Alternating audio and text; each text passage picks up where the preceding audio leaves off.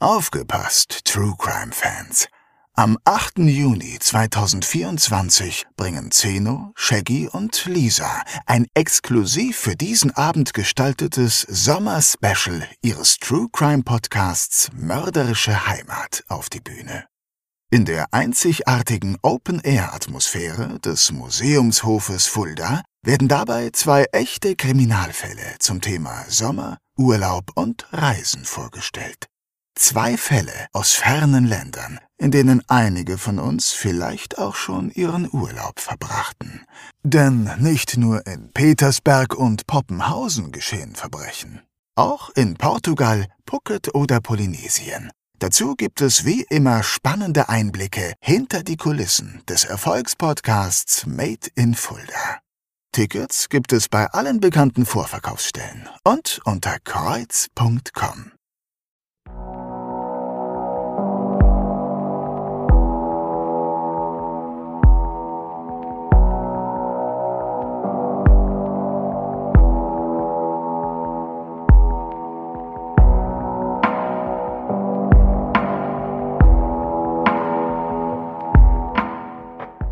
Mein Name ist Zeno Diegelmann.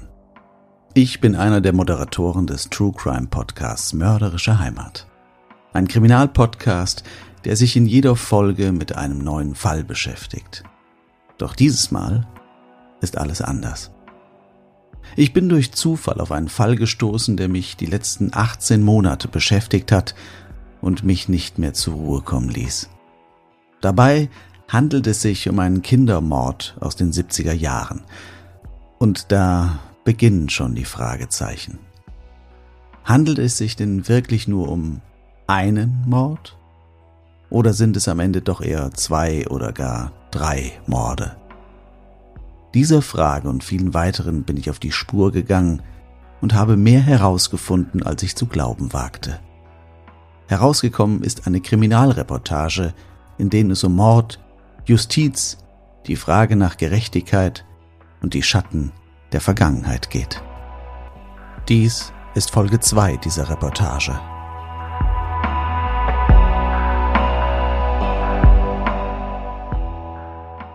Hallo, liebe Hörerinnen und Hörer. Willkommen zurück zum zweiten Teil der Reportage, in der es um den Mord an dem achtjährigen Kai-Uwe Beck geht und auch um einiges mehr, aber darüber möchte ich jetzt noch nicht zu viel verraten. Nur so viel, es wird noch einige überraschende Wendungen und Erkenntnisse geben.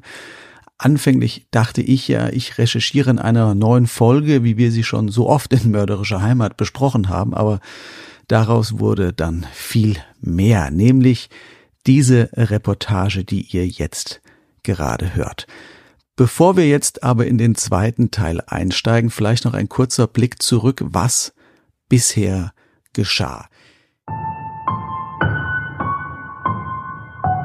Ich hatte bei einer unserer Live-Shows in Fulda die Information zu diesem Mord, zu diesem Fall von einer mir bis heute unbekannten Person, die unsere Live-Show besucht hatte, erhalten und hatte mich daraufhin auf die Spur des Falls gemacht, jedoch sehr wenig finden können. Ein Bericht führte mich dann in den Westerwald, wo ich den Kinderschützer Johannes Heibel besucht habe, der mich dann tatsächlich mit haufenweise Zeitungsartikeln und mehr Informationen zu diesem Fall versorgt hat.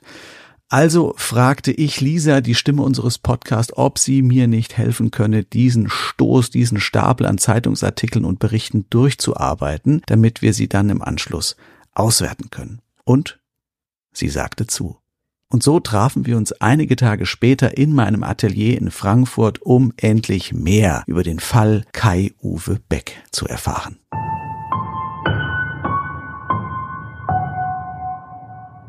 Wie wollen wir uns denn aufteilen und nach was suchen wir?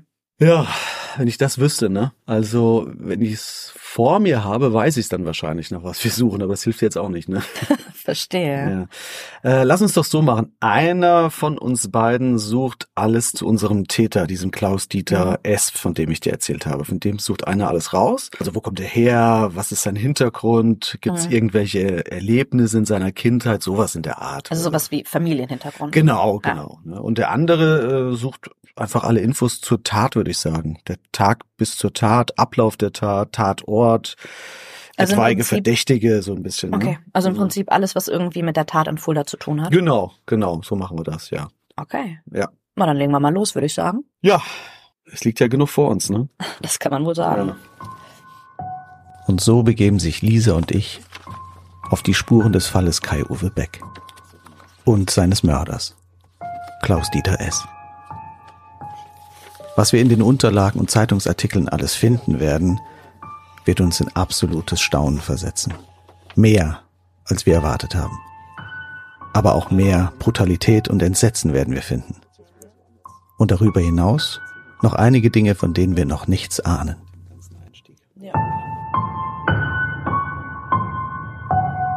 Später am Abend treffen wir uns wieder und tauschen uns aus, was wir in den Unterlagen gefunden haben.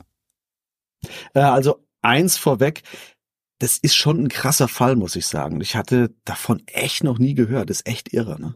Bei mir auch. Ich muss echt sagen, dass es äh, in so einem Leben von jemand anders einzutauchen, ist schon echt crazy. Das will ich auch nicht jeden Tag machen. Nee, voll, bin ich voll bei dir. Ne? Deswegen war es gut, dass wir auch erst eine Pause gemacht haben, finde ich. Ja. Äh, Und dass wir uns jetzt zusammensetzen und dann mal das, was wir gefunden haben, zusammentragen können. Ne? Ja, aber ich bin jetzt auch echt neugierig, was du rausgefunden hast. Ja, das kannst du auch so. Soll ich anfangen? Ja, bitte. Okay, pass auf, dann legen wir jetzt los. Ich habe mir aus den Sachen hier so einige Sachen zurechtgelegt. Ich fange mal mit dem Tattag an. Ja, Mhm. das ist der 29.04.1976. Es gibt äh, einen Haufen Berichte und Beschreibungen und ich denke, ich habe das jetzt soweit zusammengefügt, dass sich das Ganze wohl so ähnlich abgespielt haben könnte. Hundertprozentig sicher kann man sich da natürlich nicht sein. Ne? Na klar. Ich bin gespannt. Fangen wir an. Okay, also. Äh, Klaus-Dieter S. kam an dem besagten Tag morgens um kurz nach sechs von der Nachtschicht nach Hause und schlief dann bis 15 Uhr. Was er zu dem Zeitpunkt genau arbeitete, ist mir aber noch nicht ganz klar. Da gibt's äh, nicht so eindeutige Angaben. Das ist Hm. ziemlich verwirrend. Ne? Da kann ich später was zu sagen, auch wie er überhaupt nach Fulda gekommen ist. Denn eigentlich stammt er ja aus Berlin. Ah, da hast du was gefunden? Mhm, später. Ah, super. Ja, sehr gut. Okay. Naja, er schlief jedenfalls an dem Tag bis 15 Uhr und kaufte sich dann in einem Geschäft ein paar Lebensmittel. Das sagt mir aber gar nichts mehr und ich, ich weiß auch nicht, wie weit das von seinem Zuhause beziehungsweise vom späteren Tatort dann entfernt lag. Das weiß ich nicht. Mhm. Ja, Wäre auch vielleicht nicht uninteressant zu wissen, um zeitliche Abläufe und Entfernung besser einschätzen zu können. Hm, ja, total. Ne? Aber weißt du was? Ich könnte da vielleicht mal meine, meine Mutter anrufen, ob sie weiß, wo diese Geschäfte waren. Die kennt das vielleicht noch. Vielleicht kann sich an das eine oder andere Geschäft erinnern. Mhm. Gute Idee.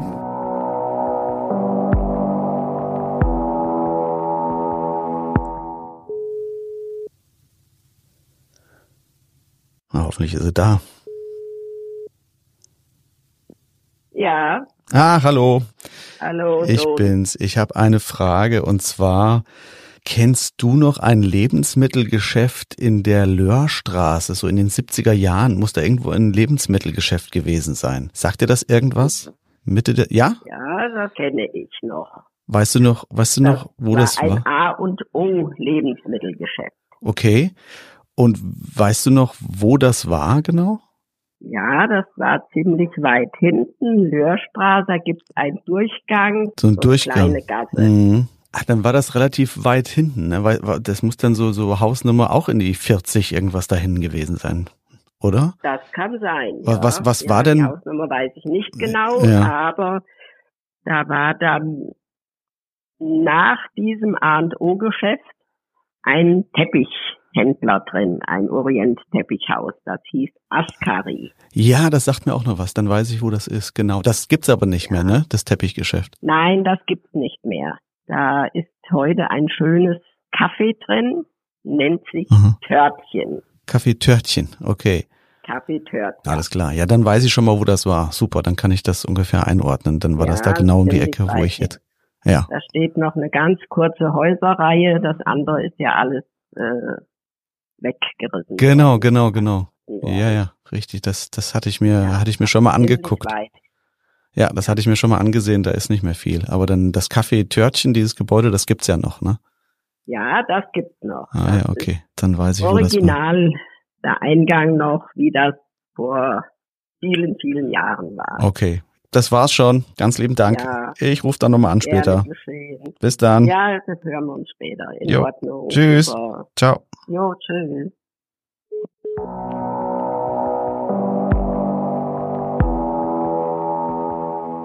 Okay, dann wissen wir das jetzt auch. Das war also alles in Laufnähe, in Fußnähe. Mhm, Okay. Wissen wir denn auch, was er sich dort gekauft hat? Ja, dazu hatte ich auch irgendwo was gefunden. Warte, ich habe das aufgeschrieben. Äh, hier. Er hat für insgesamt 35 Mark eingekauft, darunter auch etwa vier Büchsen Bier und sechs Fläschchen Bohnekamp. Okay, das kenne ich jetzt nicht so, kenne ich mich nicht so. Also, aber ist das sowas wie Jägermeister oder Killepitch? Genau, ja, das sind so so so so so kleine so kleine Schnäpse, Mm, Magenbitte. alles klar. Schnäpse mit einer Kombination von Kräutern, so Mhm. das genau so wie du es gesagt hast. Ne? Okay. Das heißt, Klaus-Dieter S. war dem Alkohol nicht abgeneigt. Nee, und er war damals gerade erst 22 Jahre alt, das dürfen wir auch nicht vergessen. Das finde ich äh, schon erstaunlich. Dann so eine Mhm. Einkaufsliste für den Nachmittag, das ist ziemlich bezeichnend. Ne? Ja. Okay, dann geht er zurück nach Hause in seine Wohnung in der Löhrstraße 54. Dort trifft er auf seine Vermieterin, Frau B, und macht sie darauf aufmerksam, dass in der Dachgeschosswohnung die Tür nicht verschlossen sei, sondern lediglich mit einem Kleiderschrank zugestellt wurde. Woher weiß er das? Dann muss er das ja gesehen haben. Also, wo wohnt er? Der wohnt unten in Parterre. Jedenfalls weiß er, dass diese Dachgeschosswohnung nicht verschlossen ist. Wahrscheinlich ist er hoch auf den Dachboden gegangen, ist da Mhm. vorbeigegangen, ich weiß es nicht. Äh, aber diese Dachgeschosswohnung wird später noch wichtig. Okay. Die Vermieterin und er gehen rauf in diese besagte Wohnung und schauen sich dort um. Sie wird dort von einem gewissen Hans W. bewohnt. Auch der wird später noch eine Rolle spielen. Aha, und wie viel Uhr ist es da ungefähr? Da ist es so zwischen 17 Uhr und 17.30 Uhr. Dann fährt Klaus-Dieter S. mit seinem Fahrrad zum Kaufhaus Familia und tätigt dort weitere Einkäufe. Mhm, Okay. Kauft gerne ein. Ja, das scheint so. Ne? Und das ist noch nicht alles mit Einkäufen, denn als er wieder zu Hause angekommen ist, bemerkt er, dass er Eier und Kartoffeln vergessen hat. Da ist es jetzt 18 Uhr ungefähr. Und weißt du, ich habe mir beim Durchlesen nur gedacht, Mensch, wenn er nicht Eier und Kartoffeln vergessen hätte, wäre er nie in dieses Lebensmittelgeschäft A und O gegangen, wo er dann auch auf sein späteres Opfer trifft, nämlich auf diesen Kai Uwe. Oh Mann, ey. Ja, das ist schon verrückt, wie manchmal, wie es manchmal an Kleinigkeiten hängt. Ähm, Ja. Also so Leben und Tod hängen kann. Voll, ja, in der Tat. Ne? Interessant ist auch der Konsum in dieser Zeit, denn Klaus Dieter S. hat den ganzen Alkohol nicht als Wochenration gekauft, sondern das trinkt er zum größten Teil auch direkt, was er da gekauft hat. Also hat er ein Alkoholproblem. Ja. Denn wer sich mit 22 Jahren mittags schon so viel reinknallt, das Ja. ist schon, ja. Zumal der 29. April 1976 ein Donnerstag war, also noch nicht mal ein Wochenende, wo es, sag jetzt mal, wo man dann irgendwie feiern geht oder Mhm. so, sondern ein ganz normaler Wochentag, für ihn ein Arbeitstag. Und was hatte er denn mittlerweile alles getrunken? Äh, Das kann ich ja auch genau sagen, habe ich auch aufgelistet gefunden. Ähm, Bis zu diesem Zeitpunkt hatte er also seit 15 Uhr etwa drei Dosen Bier und fünf Fläschchen von diesem Bohnekamp Schnaps getrunken. Ein davon übrigens noch direkt vor Ort im Geschäft Albrecht, wo er das Zeug ja auch gekauft hat, den, den Rest dann zu Hause. Okay. Und dann geht er nochmal los, um sich Eier und Kartoffeln im Geschäft nebenan zu kaufen. Exakt, genau. Okay. Hm. Und dort trifft er dann auf den achtjährigen Jungen. Auf Kai Uwe, genau, ja. Mhm. Das heißt, sie waren Nachbarn? Ja, nicht direkt, aber sie kannten sich wohl vom Sehen. Einige Zeit vorher hatte die, die Familie von Kai Uwe wohl ein Möbelstück oder ähnliches kaufen wollen und sind dazu in das Geschäft Schneeberger und Schneider gegangen. Mhm. Dort arbeitete dieser Klaus-Dieter S. wohl ab und zu. Ich denke aber nicht, dass das seine Haupttätigkeit war, denn wir wissen ja, dass er eigentlich von der Nachtschicht nach Hause kam. Das spricht jetzt nicht für ein Möbelgeschäft Mhm. unbedingt. Das kann ich nachher aufklären, da habe ich nämlich was zu gefunden. Ah, sehr gut. Okay. Ja. Okay, dann merken wir uns das mal. Jedenfalls kannte Klaus-Dieter S. den achtjährigen Kai Uwe und sprach ihn nun in dem A&O Lebensmittelgeschäft an. Er fragte ihn, ob er ihm nicht helfen könnte, seine Einkäufe nach Hause zu tragen. Und da Kai Uwe den Mann kannte, dachte er sich wohl auch nichts dabei. Ja, wie, wie Kinder halt so sind. ne? Ja, Hm. fatal in diesem Fall.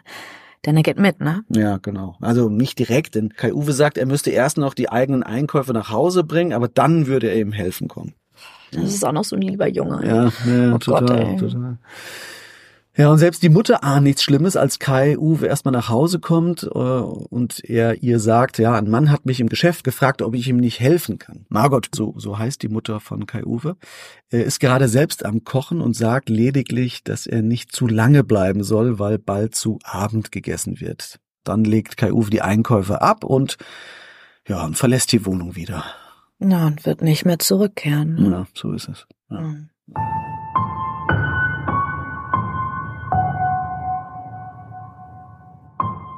Um die zeitlichen Abläufe etwas besser einschätzen zu können, hatte ich mich später nochmal dazu entschlossen, nach Fulda zu fahren, um mir das Ganze selbst vor Ort nochmal anzuschauen, es zu erlaufen, die Abstände. Der Tatort, also die Wohnung von Klaus-Dieter S., die Wohnung der Becks hinter den Löhren und das Ladengeschäft, in dem eingekauft wurde. Ich lief also diese Strecke per Fuß nochmal ab.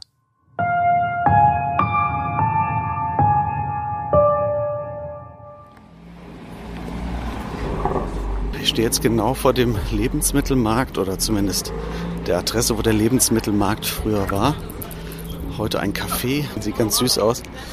Und der Täter hat nur wirklich drei Häuser weiter gewohnt in der gleichen Straße. Jetzt gehen wir nochmal von diesem ehemaligen Lebensmittelmarkt die paar Schritte weiter und gucken, wo die Adresse ist, wo Kai Uwe gewohnt hat. Denn auch das ist hier nur, ja, minimals von entfernt. Hier wird gerade fleißig gebaut. Und dort ist schon die Straße hinter den Löhren. Das sind also wirklich nur ein paar Meter. Ich würde mal sagen, das ist hier 30 Sekunden Fußweg. Das war so alles sehr nah beieinander. Und wenn Kai Uwe dann nach Hause gegangen ist, um zu sagen, dass er noch jemandem helfen muss, war das also wirklich alles innerhalb kürzester Zeit zu erledigen. Und dann ging er wieder zurück, wo der Täter auf ihn wartete und ihn dann mit nach Hause genommen hat. Ja, also das ist alles, alles, alle drei Orte maximale Minute voneinander Fußweg entfernt. Ha, okay.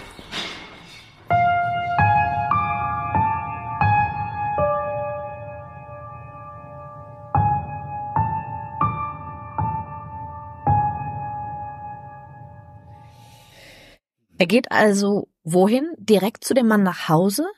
Dann müsste er bereits wissen, wo er wohnt. Ja, nein, also ich weiß gar nicht, ob er weiß, wo er wohnt, aber dieser Klaus Dieter S. wartet in diesem Lebensmittelgeschäft auf Kai. Da haben sie sich mehr oder weniger sozusagen Mhm. verabredet. Der kommt auch wie versprochen wieder zurück, Kai Uwe, und hilft seinem ja, späteren Mörder beim, beim Tragen der Sachen. Oh, schon.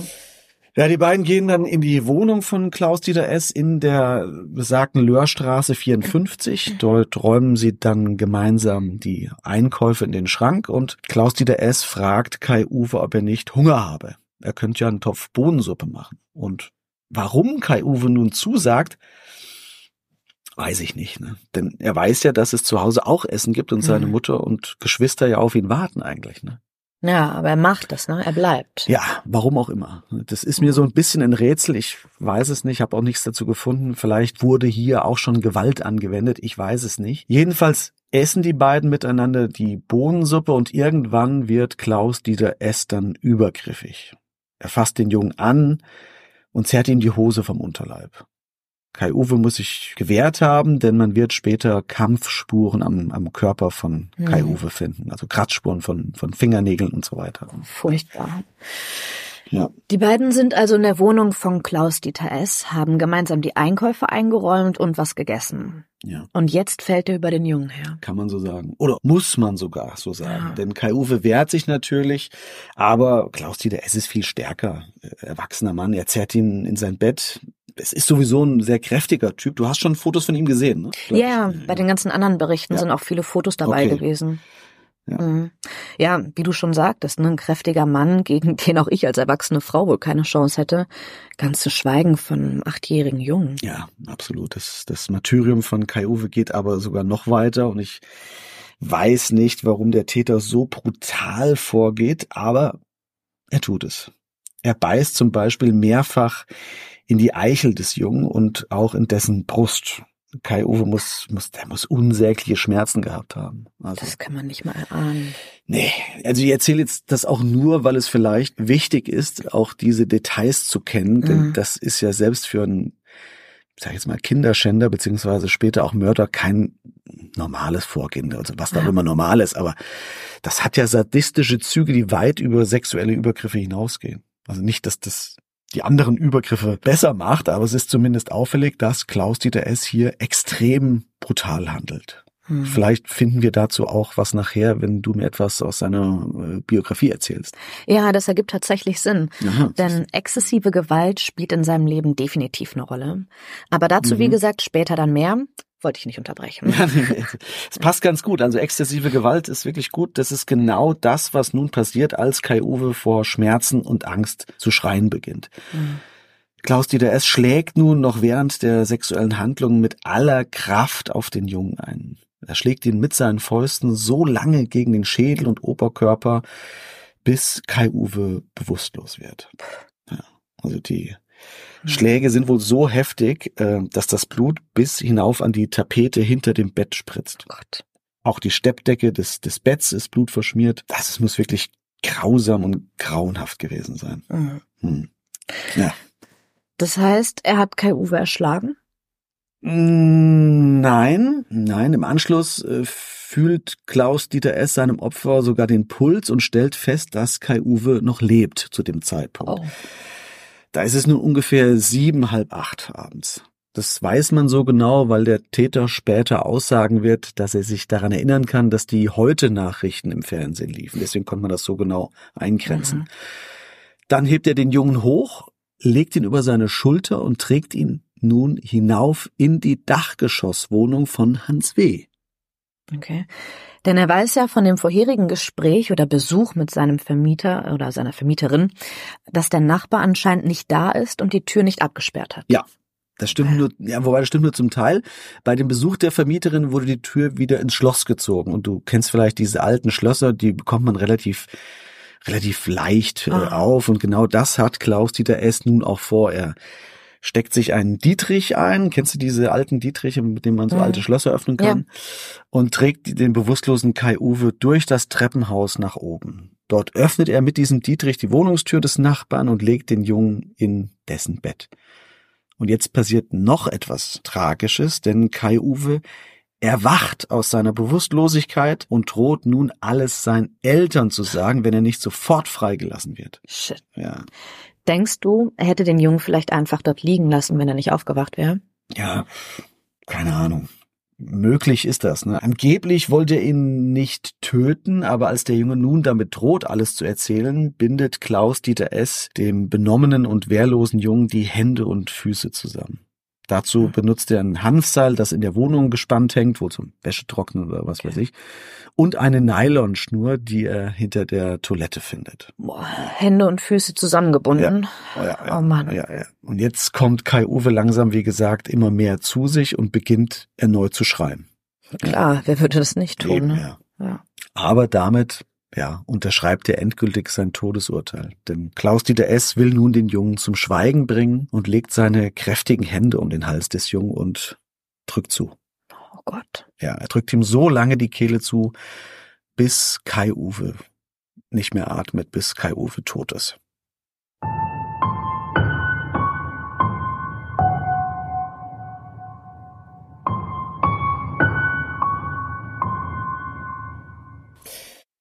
Also Mord. Auf jeden Fall, auf jeden mhm. Fall. Mordmerkmale gibt's hier wohl wohl genug. Mord zur Verschleierung einer Straftat, also dieses sexuellen Vergehens vorher, mhm. oder Mord zur Befriedigung des Geschlechtstriebs. Das ist alles äh, unzweifelhaft Mord, spricht alles dafür. Ist es dann auch egal, wie viel er vorher getrunken hat? Naja, das kann zumindest Einfluss auf das Strafmaß haben. Ne? Aber Mord bleibt es wohl dennoch. Also geht dann wahrscheinlich eher darum, wie viel hm. Strafe, wie viele Jahre man dann einsitzen muss, wenn man äh, das geltend machen kann, dass man vielleicht betrunken war, aber Mord bleibt Mord. Ne? Weiß man denn, wie viel er getrunken hat? Also auch für den Prozess wichtig, oder? Ja, wobei so jemand als Gewohnheitstrinker möchte ich ihn mal betiteln, deutlich mehr verträgt als, als du nicht. Ja, weiß ich sowieso. Ja, ganz ich auch. Also man wird feststellen, dass aufgrund der angegebenen Menge, äh, was er angeblich getrunken hat, mindestens 0,9 Promille und höchstens 1,5 Promille als Blutalkoholkonzentration hatte. Hm, Okay. Hm. Ich würde gerne mal einen Zeitstrang aufzeichnen, Ja, um mir das besser verdeutlichen zu können. ja. Wann das alles stattgefunden hat und wie viel Zeit der Täter hatte. Okay, dann nimm mal hier den Stift und das Papier und äh, dann zeichnen wir das mal auf. Okay. Okay, also wir haben jetzt circa 19.30 Uhr. Genau. Bisschen, bisschen später. Er musste ja noch hinauf in die Wohnung des Nachbarn, dort den Jungen fesseln und, äh, ja, und, und ihn töten. Ne? Ja, okay. Dann sagen wir mal maximal eine halbe Stunde später, also 20 Uhr. Ja. Okay, das ist unser Endpunkt. Und unser Anfangspunkt ist 18 Uhr. Ja. Da geht der Täter in das A und O Lebensmittelgeschäft. Ja.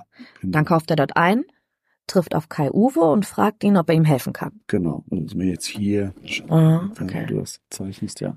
Daraufhin geht Kai Uwe nach Hause, liefert die Einkäufe ab, sagt seiner Mutter, dass er nochmal zurück zum Geschäft geht, um einem Mann zu helfen. Mhm. Klaus-Dieter S. wartet vor dem Geschäft, bis der Junge wiederkommt. Das tut er ja auch. Ja, ja. Okay. Dann gehen sie gemeinsam in die Wohnung von Klaus-Dieter S., räumen die Lebensmittel ein und er kocht Bohnensuppe. Genau. Mhm. Die beiden essen die Bohnensuppe und dann beginnt das Martyrium. Ne? Mhm. Okay. Genau, ja. Wenn wir jetzt Ja. also zwischen sieben und halb acht abends haben, liegen dann nur anderthalb Stunden zwischen. Okay, in der das alles stattgefunden hat, ne? Mhm. Okay. Das heißt, all das, was du gerade geschildert hast, spielte sich in knapp zwei Stunden ab. Mhm. Das könnte passen ungefähr. Genau. Okay. Ja, ja. Und was hat er dann mit Kai Uwe gemacht, nachdem er ihn umgebracht hat? Äh, ja, nachdem er Kai Uwe getötet hat, zieht er ihn wieder vollständig an und legt den toten Jungen in einen Kleiderschrank in der Wohnung des Nachbarn. Dann schließt er die Tür der Dachgeschosswohnung wieder, geht wieder nach unten in seine eigene Wohnung. Dort fällt ihm dann aber auf, dass er den Dietrich in der Wohnung oben vergessen hat und geht wieder hinauf, um den Dietrich eben aus dieser Wohnung zu holen. Na klar, er will keine Spuren hinterlassen. Hm. Aber wie kommt er denn dann in die Wohnung, wenn der Dietrich drin liegt? Ja, tatsächlich gelingt ihm das, indem er über eine andere Tür, die ebenfalls unverschlossen ist, wieder in diese Wohnung gelangt und nimmt den Dietrich dann an sich. Keine Ahnung, wie viele Türen diese kleine Wohnung hat, aber er hat es irgendwie wohl geschafft. Also Ah. so ist es angegeben. Okay. zumindest. Ja. Dann geht er wieder in seine Wohnung, trinkt erstmal eine Dose Bier und noch so einen Bohnekamp Schnaps. Ah, das überrascht mich jetzt auch nicht mehr. Nee, nee. Zu der folgenden Nachtschicht, die um 22 Uhr beginnt, erscheint er diesmal aber nicht. Also da kommt er nicht zum Dienst. Äh, Ja, das war es soweit erstmal mit der Tat und der zeitlichen Abläufe des Tattages. Das Ne? ist echt hart. Ja, das kann man wohl sagen. Ne? Da wird's einmal schon vom, vom, vom Lesen und Recherchieren ganz anders. Ne? Da sagst du was. Ja. Okay. Nun bleibt lediglich zu klären, wie man die Leiche von Kai Uwe fand und wie man die Spur zum Täter finden konnte. Also, erstmal gilt Kai Uwe ja lediglich als verschwunden. Man ahnt ja noch nicht, was passiert ist. Er wird als vermisst gemeldet und man beginnt mit einer umfangreichen Suche. Also neben den üblichen Gruppen suchen auch viele Bürger aus Fulda auf eigene Faust nach Kai Uwe. Besonders Mhm. eine Gruppe von von Hobbyfunkern versucht alles Mögliche, um eine Spur zu finden. Und das ist sehr interessant, denn auch ein Bruder von Kai Uwe ist Funker und dieser veranlasst noch vor der offiziellen Vermisstenanzeige eine Suche, bei der sich rund 100 Funker aus Fulda und Hünfeld mit mobilen Geräten auf die Suche machen. Also da geht's, Wow. geht's dann schon los. Ne? Ja, das erinnert mich ein bisschen an eine Serie, die vor drei bis vier Jahren lief. Ähm, eine Stadt sucht einen Mörder. Kennst du die? Äh, Ich kenne nicht die Serie, also ich habe von gehört, äh, M oder sowas, M, eine Stadt sucht den Mörder oder sowas, aber ich kenne den Film dazu, das ist nämlich ein Klassiker aus den 30er Jahren und so ähnlich geht's dann auch tatsächlich in Fulda ab, denn es löst eine Art wilde Suche nach dem Täter aus. Man geht wohl auch andere Wege, die bis hin zu Selbstjustiz ausarten können, auch wenn der Ansatz mehr als nachvollziehbar ist, äh, ist das natürlich auch nicht richtig und auch nicht ohne. Ne? Ja. Ja, dann entsteht schnell so eine Art Lynchlust. Ne? Ja. Du hattest mir erzählt, dass es bei dem Prozess wohl auch so eine Situation gab. Ja, einer der Brüder, vielleicht sogar der Funker, das weiß ich nicht genau, wollte dem Täter im Gerichtssaal noch an den Kragen und auch einige andere Zuschauer haben richtige Jagd auf Klaus-Dieter S. gemacht, der sich dann ins Richterzimmer flüchten musste, also während des Prozesses. Wahnsinn, meine, Wahnsinn. Okay, aber jetzt äh, sind wir schon einen Schritt zu weit. Äh, Wir gehen nochmal kurz zurück, denn Kai Uwe ist ja noch verschwunden. Die Suche bleibt auch erstmal erfolglos. Man klingelt natürlich auch an den Häusern in der Umgebung, macht Befragungen, ob irgendjemand etwas Außergewöhnliches beobachtet hat. Aber man findet nichts. Hm, Ja, schrecklich, diese Unklarheit, wenn ein Kind plötzlich nicht mehr nach Hause kommt. Ne? Hm, Und schlimm. wie findet man ihn dann? Also die Polizei geht alle möglichen Personengruppen durch, unter anderem auch die Stadtstreicher. Und da gerät ausgerechnet nun der Nachbar von Klaus Dieter S. ins Visier der Ermittler. Ja. Dieser Hans W., weißt du? Ja. Der Nachbar, der oben Ja, drüber klar. wohnt. Bei dem Klaus Dieter S. ja tatsächlich auch die Leiche in den Schrank gelegt hat. Der ist nämlich irgendwie verschwunden zu dieser Zeit, dieser Hans W. Und keiner weiß, wo er steckt. Und das macht ihn natürlich verdächtig. Auch hier werden übrigens diese Funker wieder aktiv, die durchgeben, dass man ihn auf einem Gelände nahe der Fulda gesehen hat. Er sei jedoch dann weiter in Richtung Neuenberg geflüchtet. Also das ist nun wirklich ganz schön wild, was da passiert. Ne? Lieber Himmel, Ja. ein bisschen Wild West und Fulda. Ein ne? bisschen, ja, ja. Aber man durchsucht in diesem Zuge der Ermittlungen natürlich nun auch die Wohnung von diesem Hans W. Mhm. Naja, und du kannst dir vorstellen, was dann passiert. Man findet dabei die Leiche von Kai Uwe im Kleiderschrank versteckt. Mhm. Und wie lange hat die Suche gedauert? Äh, man findet Kai Uwe am 1. Mai, also das ist dann äh, genau zwei Tage später. Mhm. Er liegt mit stark angewinkelten Beinen in Hockstellung im Schrank, die Schuhe nur ganz lose übergezogen, die Schnürsenkel offen. Mhm. Also, ja, furchtbares Bild auf jeden Fall. Noch am gleichen Tag veranlasst man eine Obduktion an der Rechtsmedizin der Universität Marburg. Aber die Ergebnisse habe ich jetzt nicht vorliegen. Dazu würde ich die Gerichtsakte benötigen. Die, die wäre sowieso Gold wert, weil ich dann vielleicht auch noch an die Namen und Adressen von Beteiligten kommen könnte, weißt du, die ja, verstehe. Mir sind zwar viele Namen über den Weg gelaufen, aber nichts, mit dem man heute noch viel anfangen könnte. Ja, ja, schade. Schade, schade, aber vielleicht haben wir noch Glück und man kommt irgendwie doch noch an diese Gerichtsakte, ne? Aber gut. Die Gerichtsakte. Schon zu dieser Zeit entwickle ich fast eine Manie, an diese Gerichtsakte heranzukommen. Doch bis dato schien nichts darauf hinzuweisen, dass das klappen könnte. Doch jetzt wollte ich zunächst mal wissen, was Lisa über unseren Täter herausgefunden hatte. Gut, genau, jetzt bist du aber dran. Was hast Ja. du denn über diese Person, unseren Täter Klaus Dieter S. herausbekommen? Jetzt bin ich echt gespannt. Also seine Herkunft, Familie etc. Schieß mal los, was du Ja. da gefunden hast. Bin Das echt gespannt. schon- Bin echt gespannt. Ja, das kann es auch sein. ja. Ähm, bist du bereit? ja, ich denke schon. Okay. Okay.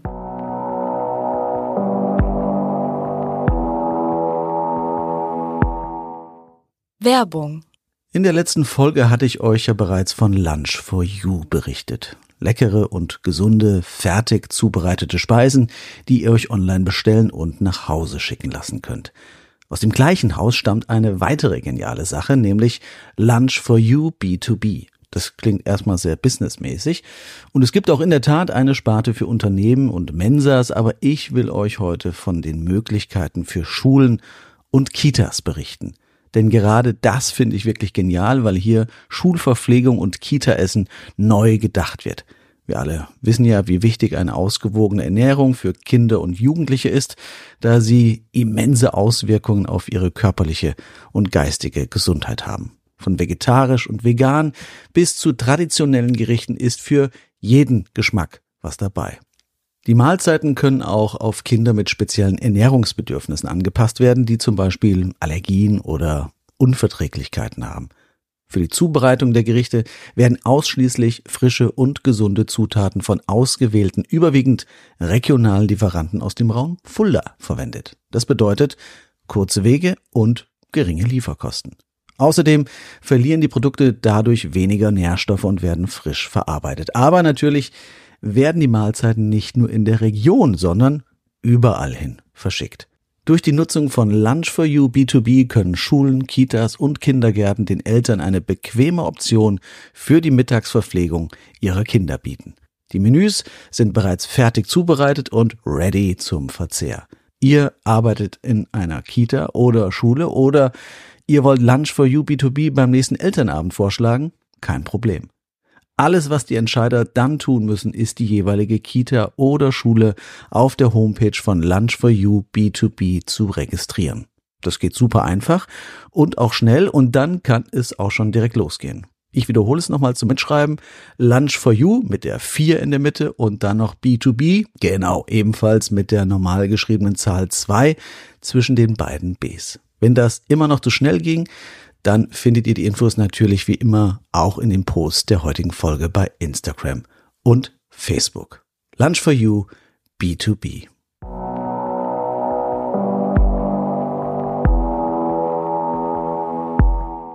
Ende der Werbung.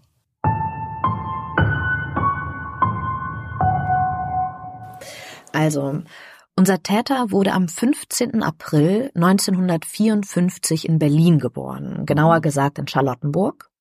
Er war das zweite Kind seiner Mutter Marion und kam nicht ehelich auf die Welt. Mhm. Ja. Sein Vater Hans hat ihn nur einmal als Kind gesehen. Okay. Also Ja. schon mal also bei der Mutter dann wahrscheinlich nur aufgewachsen. Okay. Mhm. Ja, also es gab bereits bei der Geburt Probleme, denn ähm, also Klaus Dieter S. kam per Kaiserschnitt zur Welt, wobei ihm dabei sogar der Arm gebrochen wurde, der Oberarm. Mhm. Und äh, der Säugling musste daraufhin ja, künstlich beatmet werden, weil er asphyctisch war. Asphyctisch. Noch nie gehört. Was heißt das? Was ist Ja. das? Also das bedeutet, dass er eine verringerte Atmung hatte, die zu einem Herz-Kreislauf-Stillstand führen kann, Mhm. wenn keine Maßnahmen ergriffen werden. Okay. Also bekam der Säugling Pervitin. Pervitin? Mhm. Moment mal, das Pervitin, das Zeug, das kenne ich, das, das, äh, das hat man doch deutschen Soldaten verabreicht, damit sie an der Front Tag für Tag durchmarschieren konnten und niemals müde würden. Ja. Ist das nicht dieses, dieses Pervitin-Zeug? Ja, genau das. Das ist, das ist doch eine Droge, sowas wie Crystal Meth. No, so in etwa. Äh, Panzerschokolade, jetzt fällt Mhm. mir das ein, so hat man es genannt. Panzerschokolade, genau. Hat man das damals im Zweiten Weltkrieg genannt. Okay, und das verabreicht man jetzt dem Säugling damals. Genau, ja. Und Okay. Ja, und all das hat zur Folge, dass Klaus Dieter S. einen frühkindlichen Hirnschaden davonträgt. Er wächst in den ersten drei Jahren nur teilweise bei seiner Mutter auf, weil er öfter in Pflegeeinrichtungen gebracht wird. Mhm. Ja, und er hat noch zwei Geschwister, eine ältere Schwester und einen jüngeren Bruder, die beide ebenfalls nicht ehelich geboren wurden. Okay, ah, das ist ja schon mal interessant. Und nicht ehelich geborene Kinder, wissen wir, ist zur damaligen Zeit ja noch eine große Schande. Ne? Ja, also nicht total. eheliche Kinder wurden von allen sehr argwöhnisch betrachtet in der Gesellschaft. Ne? Mhm, ja, Hm. Hat er sich denn gut mit seinen Geschwistern verstanden, mit seinem Bruder und seiner älteren Schwester? Ja, das Verhältnis zur Schwester war normal, das zu seinem Bruder eher nicht. Im Jahr 1957, da war er gerade mal drei Jahre alt, entzog das Amtsgericht Schöneberg der Mutter das sogenannte Personensorgerecht für die drei Kinder. Und warum? Muss ja irgendwie was vorgefallen sein. Das macht man nicht einfach so. Das ist ja schon ein extremer Eingriff. Ne? Mhm. Die Begründung lautete, dass sie keinen anständigen Lebenswandel führte. Nachts Aha. Männerbekanntschaften in ihr Zimmer mitbrachte und die Kinder vernachlässigte. Okay, das natürlich als alleinerziehende Mutter zu der Zeit. Okay, ja. Außerdem wurde sie wegen Taschendiebstahls von der Polizei aufgegriffen. Also alles kein Umgang, der den Behörden gefiel und somit entzogen sie ihr das Sorgerecht, was zur Folge hatte, dass Klaus Dieter S. von 1957 bis 1971 in Kinder- und Jugendheim untergebracht wurde. Mhm. Klaus Dieter S. hat also keinen guten Start ins Leben. Und dass er in einem Kinderheim groß geworden ist, erfahre ich nun auch zum ersten Mal. Ja. Ja, und 1962 wird er in die Volksschule eingeschult und kommt ab dem zweiten Schuljahr insbesondere in Deutsch und Mathe nicht mehr richtig mit. Hm. Deswegen wird er 1965 an eine Sonderschule überwiesen. Da ist er aber immer noch im Kinder- und Jugendheim. Mhm, Parallel genau. sozusagen. Ne? Ja, aber er wechselt von dem St. Joseph Heim in Charlottenburg in das Don Bosco Heim in Berlin-Wannesee. Don Bosco. So Wannsee. hieß, auch, so hieß auch meine Grundschule, Don Ach. Bosco. Ja.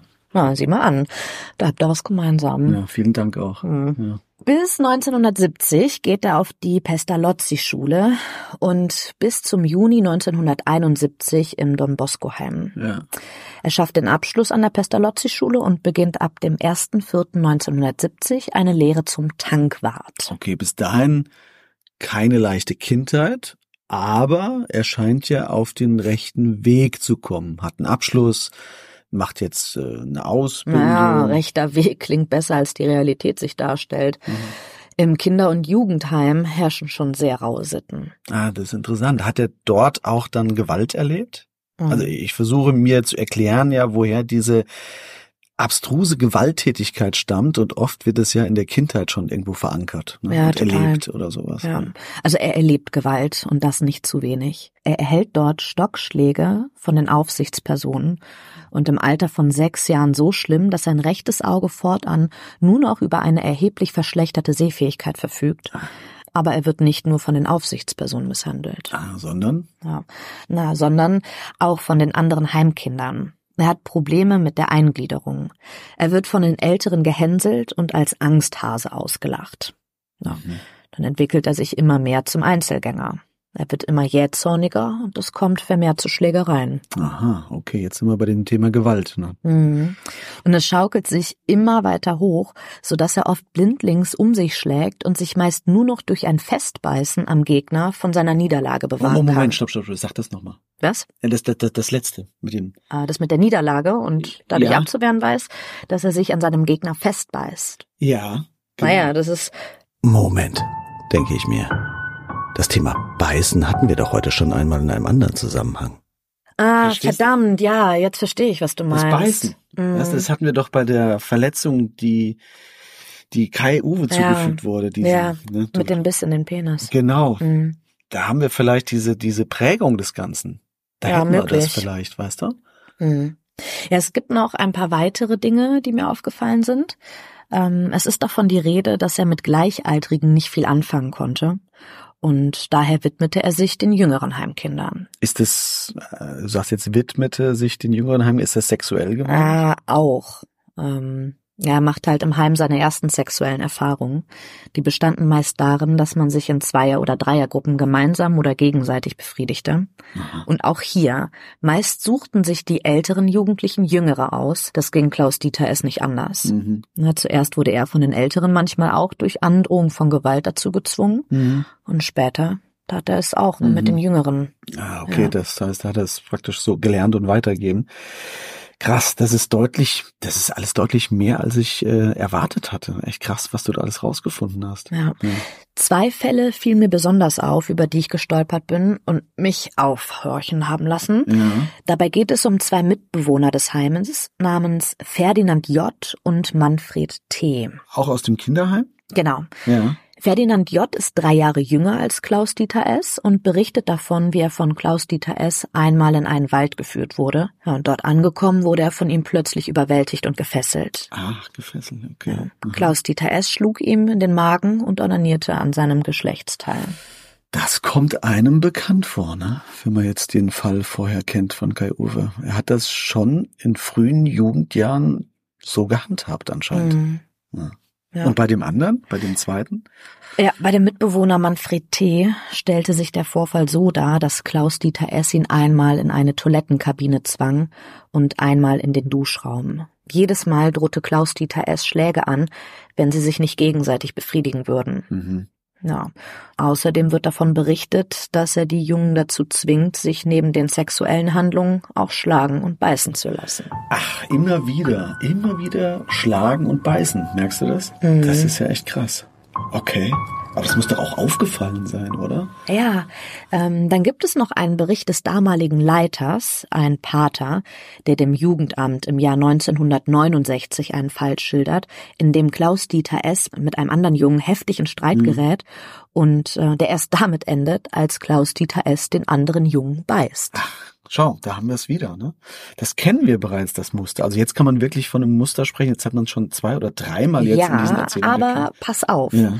Der Pater ergänzt seinen Bericht, dass Klaus Dieter S., wenn er in Rage gerät, überhaupt kein Maß mehr kennt und deshalb wohl sogar in der Lage sei, jemanden umzubringen. Wow. Was ich hier höre, kann ich kaum glauben. Wir hören die Einschätzung über einen 15-jährigen Jungen, dem zugetraut wird, jemanden umzubringen. Der Bericht ist äh, aus dem Mai äh, 1969. Ja, ja da war er gerade sogar erst mal 15 geworden. stimmt. Mhm. Na, und die Übergriffe und Gewaltexzesse führen dann so weit, dass Klaus Dieter S. im Jahr 1971 als nicht mehr tragbar bezeichnet wird und das Heim verlassen muss. Mhm. Ja, da ist er dann 17. Es gibt noch einen abschließenden Bericht, in dem eine Einschätzung seiner Person gemacht wird. Willst du den hören? Ja, klar, lies vor. Das ist Okay. super. Ja. Der Bericht ist vom 28.04.1971 und darin steht. In seiner Gruppe ist Klaus Dieter nicht beliebt, kennt keine echte Kameradschaft, ist brutal, nörgelt an den Kameraden herum und droht ihnen sogar Schläge an, falls sie ihm widersprechen. Den meisten ist er durch seine körperliche Kraft überlegen. Dies nutzt er in mancherlei Beziehung aus, zumal er einen erheblichen geistigen Rückstand aufweist, den er vielleicht auf diese Weise auszugleichen versucht. Hierbei fällt leider seine starke sexuelle Triebkomponente sehr ins Gewicht, die er aufgrund seines geistigen Rückstandes nicht bewältigen kann. Also diese nicht kontrollierbare sexuelle Triebkomponente, über der hier berichtet wird, scheint sich wie ein roter Faden weiter durch sein Leben zu ziehen dann. Ja. Und auch seine sadistische Ader, denn im Text heißt es weiter, da er nicht nur eine ausgeprägte homosexuelle Veranlagung zeigt, sondern eine Sexualität auffallend sadistisch gefärbt ist, ist er zu einer großen Gefahr für unsere Jungen geworden. Na, die haben Angst. Die haben Angst, dass er einem der Jungen etwas antut. Also ich rede hier davon, dass die wirklich glauben, dass er einen der Jungen vielleicht sogar umbringen wird. Ja, also das denke ich auch. Und er scheut sich vor allen Dingen, nicht Jungen in der Altersgruppe 8 bis 14 zu bedrohen und sexuell zu missbrauchen. Also genau die Altersgruppe, in die auch Kai Uwe fällt. Mhm. Hm. Klaus Dieter sei jemand, der bei Befragungen nie bei der Wahrheit bleibt, stattdessen heuchelt, schmeichelt und alles in Abrede stellt. Falls man weiter bei seiner Haltung bleibt, nimmt er Kampfhaltung ein und droht selbst Hm. den Erziehern Schläge an. Ja, die haben anscheinend nicht nur Angst um die Kinder, die haben auch Angst um sich selbst. Also die haben Angst um die, die Erzieher und Erzieherinnen. Ja, und das So aus wirklich. gutem Grund, Ja, klingt so. denn jetzt kommt der Hammer. Oh Gott. Denn es kommt während seiner Zeit in dem Heim tatsächlich zu einem Todesfall. Nein! Mhm. Was? Ja. Nein, das gibt's doch nicht. Doch. Sollte Kai Uwe tatsächlich nicht das einzige Opfer von Klaus Dieter S. gewesen sein? Ein Junge wird mit einem Handtuch erdrosselt. Man kann jedoch nicht herausfinden, wie es zu dem Todesfall kam. Und so versiegt dieser Tod einfach in den Akten. Na. Wahnsinn. Bald drauf wird Klaus Dieter S. dann aus dem Heim geschmissen und zu seiner Mutter Ja, zurückgeschickt. das gibt's doch nicht. Es hat also eventuell noch einen weiteren Fall gegeben. Es hat noch einen weiteren Jungen gegeben, der umgekommen ist in dieser Zeit Mhm. damals, als er da war. Ja, ist natürlich eine Vermutung, dass er damit was zu tun haben könnte, ne? Also es klingt für mich jetzt nicht abwegig. Nee, vor allen Dingen, dass das dann so kurz ineinander ist und er dann rausgeschmissen wird. Ja. Das klingt alles andere als abwegig, auf gar keinen Fall. Und weil sich eh niemand für die Heimkinder wirklich interessiert, geht man dem Fall auch nicht auf den Grund. Das würde auch Sinn ergeben. Stattdessen entledigt man sich Klaus Dieter S. einfach und schmeißt ihn raus. Boah, das ist Wahnsinn. Weißt du, auf was wir da eventuell gestoßen sind? Das ist ein zweiter Mord, Lisa. Vielleicht, ja. Ja. So, du sagtest, man schickt ihn wieder zu seiner Mutter, aber das hat ja beim ersten Mal schon nicht so gut funktioniert. Funktioniert's dann beim zweiten Mal besser oder? Ja, ich mach's mal kurz. Hm. Nein. Er wird im Juli 1971 wieder zu seiner Mutter geschickt und bricht seine Tankwartlehre ab. Im Anschluss geht er einigen Gelegenheitsarbeiten nach, aber zu Hause kommt es zu großen Spannungen. Ja. Daher verlässt er bereits nach einem Vierteljahr wieder die Mutter und zieht zu seiner Großmutter. Zur Großmutter, okay. Mhm. Die lebt auch in Berlin? Ja, genau. Ja. Okay. ja, und da nimmt er dann eine Arbeit als Malergehilfe an und verdient monatlich um die 900 Mark netto. Mhm. Das scheint etwas ruhiger um ihn zu werden, bis seine Großmutter krank wird und er aus der Wohnung ausziehen muss. Na, dann verliert er auch noch seinen Malerjob und steht wieder bei seiner Mutter auf der Matte. Hm. Okay, lass mich raten, das geht aber auch nicht gut. Na, richtig. Ja. Er mietet sich ab April 1973 ein möbliertes Zimmer. Von was zahlt er das dann? Na, Er arbeitet zu der Zeit bei der Deutschen Reichsbahn. Ah, hat okay, einen Job gewechselt. Genau, und da verdient er monatlich um die 1000 Mark. In dieser Zeit hat er aber auch seine erste Freundin, mit der er sich dann den ersten heterosexuellen Geschlechtsverkehr ah, okay. Eine Freundin nähert. ist also äh, vielleicht eher bi und nicht strikt homosexuell Ja. sozusagen. Wobei das, ja, das kann so auch so ein Ausprobieren sein, ne, oder Mhm. sowas. Er ist ja immer noch wahnsinnig jung, das dürfen wir nicht vergessen. ja. ja, das stimmt. Und ich würde das auch so einordnen. Ja. Ja, jedenfalls bleibt er bis Anfang 1974 in dem möblierten Zimmer wohnen. Dann zieht er jedoch plötzlich aus und äh, weg von Berlin. Trotz, trotz Freundin und Job. Ja, genau, keine Ahnung wieso. Okay. An dieser Stelle möchte ich kurz spoilern. Denn wir werden noch eine These erfahren, warum er so überstürzt aus Berlin weggezogen ist. Eine These, die uns noch sehr beschäftigen wird. Aber er geht aus dem damals noch geteilten Berlin zunächst nach Nordrhein-Westfalen und Niedersachsen. Also richtig weit weg. Ja. Ja, okay. Mhm. Mhm. Ja, und in Lüdenscheid arbeitet er zeitweise für die Firma Neckermann als Autozubehörverkäufer, in Münster als Aushilfsarbeiter beim Schnelldienst des Arbeitsamts. Also, also alles so ein bisschen unstetig, ne? Ja. Diese ganzen Punkte in seiner Vita von Ja. Berlin, Nordrhein-Westfalen, Niedersachsen. Wie kommt er denn dann nach Fulda? Irgendwann Mhm. muss er ja nach Fulda kommen. Er schließt sich nämlich ähm, auch zeitweise einem Schausteller aus dem Schwarzwald an. Schausteller, also auf dem Rummelplatz. Ich erinnere mich an, an, an diese Aushänge, die da immer hier junger Mann zum Mitreisen besucht. So was ja, in der genau. Richtung. Ja, ja, genau. Ja. Ja. Und äh, mit so einem Schausteller tingelt er umher und kommt schließlich auch im Frühsommer 1975 nach Fulda. Ja. Und da wird er auch gleich auffällig, denn am 29.06.1976 begeht er einen Autodiebstahl und wird erwischt. Er Hm. muss kurze Zeit in Untersuchungshaft und wird nach seiner Verurteilung am 6. August wieder entlassen. Das ist interessant. Das ist etwa ein Jahr vor dem Mord an Kai Uwe. Man Mhm. kennt Klaus-Dieter S. also bereits bei der Polizei in Fulda, allerdings bisher nur als Autodieb.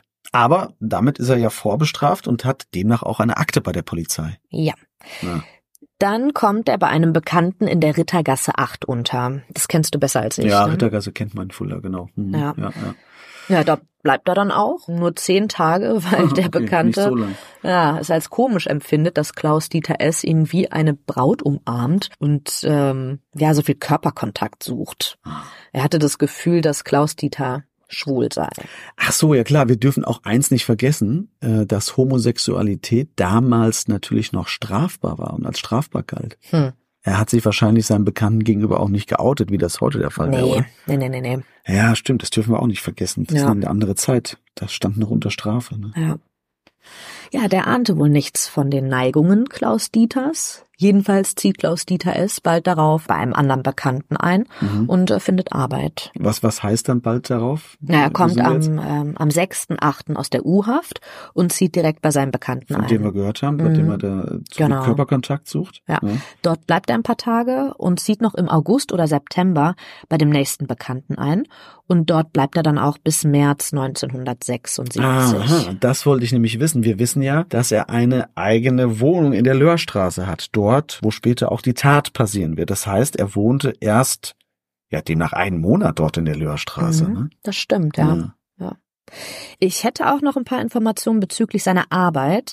Du hattest ja, Ja. wegen der Nachtschicht und diesem Möbelgeschäft gefragt. Genau, genau. Das, das passt ja nicht zusammen, finde ich. Ne? Ja, wenn man sich den Wohnungs- und Arbeitswechsel in seinem Leben so anschaut, ergibt das schon Sinn. Denn er ist eben ständig, naja, gefühlt auf der Flucht. Ja. Nur die Frage, vor was ist er auf der Flucht? Ja, das ist eine gute Frage. Okay, wo arbeitet er denn dann? In Fulda arbeitet er einen Monat lang als Gabelstaplerfahrer bei Röhnsprudel, dann bis zum 31. Januar 1976 bei der Kerzenfabrik Gies. Im Anschluss geht er diversen Gelegenheitsarbeiten nach, ja, und unter anderem eben auch bei dem bereits genannten Möbelgeschäft Schneeberger und Schneider. Und du sagtest jetzt Gelegenheitsarbeiter, das ist natürlich ein Begriff, den man gerne nutzt. Ich kann mir das nicht richtig vorstellen. Was, was, was macht er denn als Gelegenheitsarbeiter bei einem Möbelgeschäft? Naja, er arbeitet da auf Provisionsbasis. Er vermittelt Möbelkäufe. Okay, vermittelt Möbelkäufer, okay, gut, ist wahrscheinlich Ja. heute auch ein bisschen anders, ne? Äh, dann zieht er aber irgendwann auch in seine Wohnung am Löhrtor, oder? Mhm. Und, Ja. und warum? Gab es wieder Probleme? Warum ist er denn da hingezogen?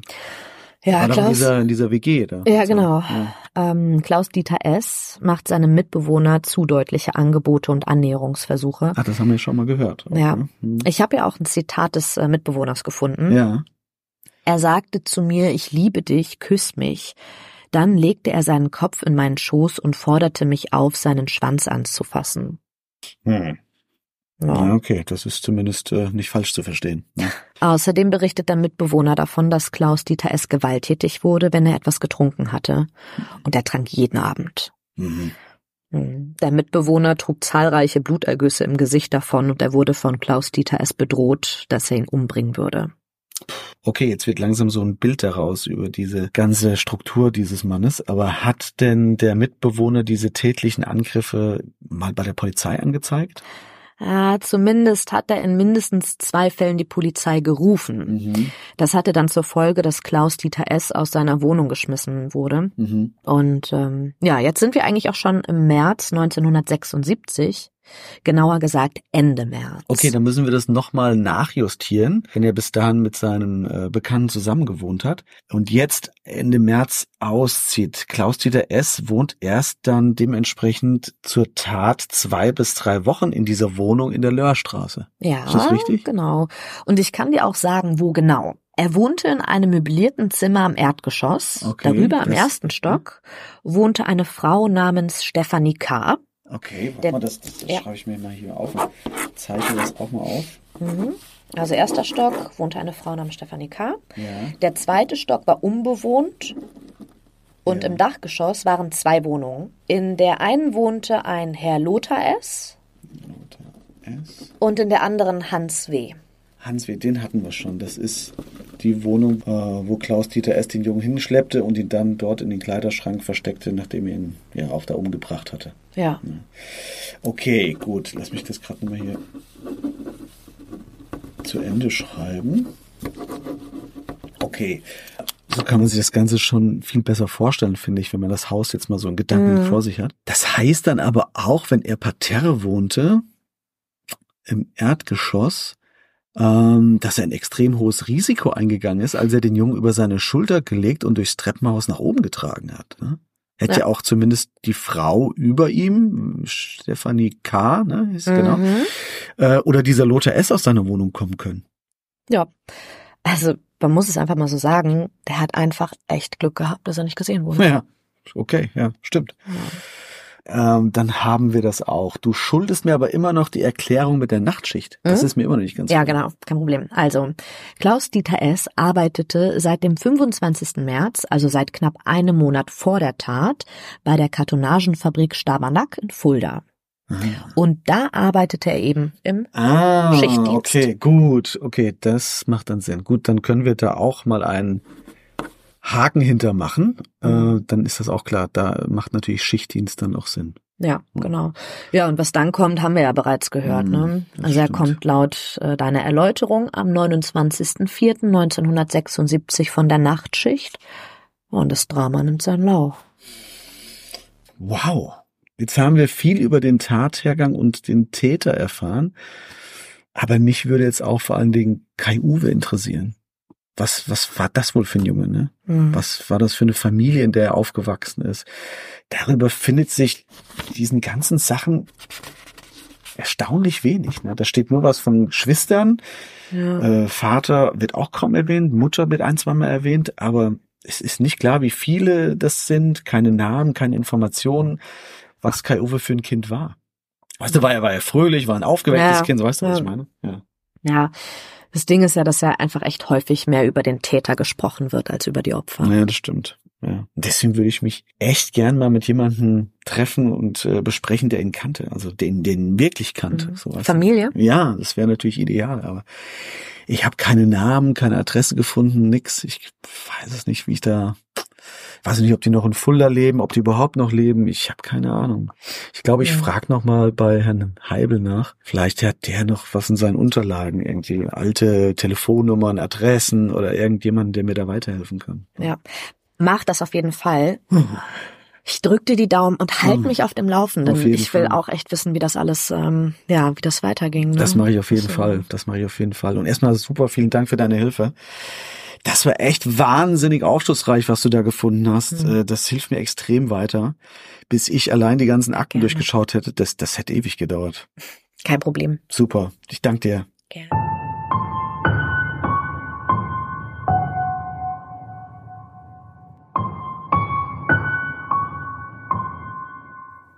Das nächste Mal bei Mörderische Heimat.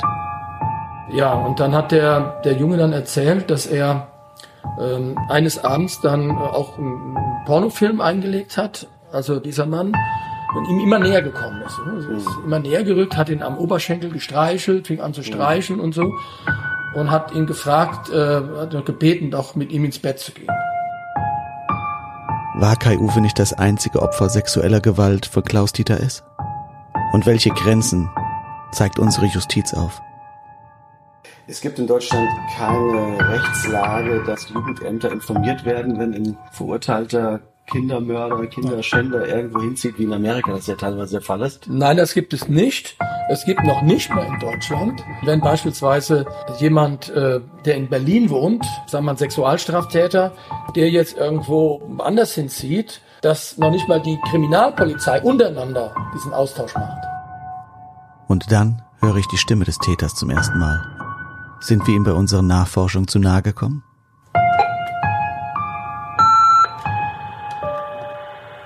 Hallo Heidelchen. Ja, kleiner Penner, du. Ja? Ja, das sieht noch voll.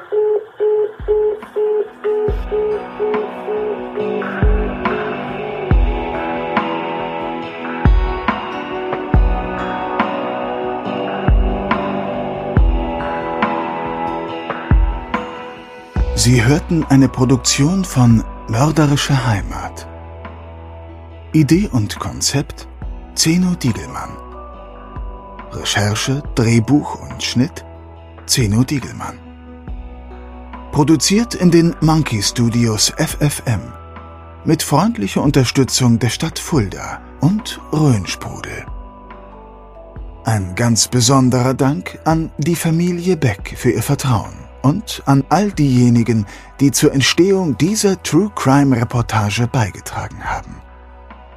Exemplarisch genannt seien hier in alphabetischer Reihenfolge Philipp Bösand, Lisa Cardinale, Nicolas Gasparini, Johannes Heibel, Jo van Nielsen, Professor Gerhard Schmelz, Shaggy Schwarz und alle anderen, die jedoch nicht genannt werden möchten.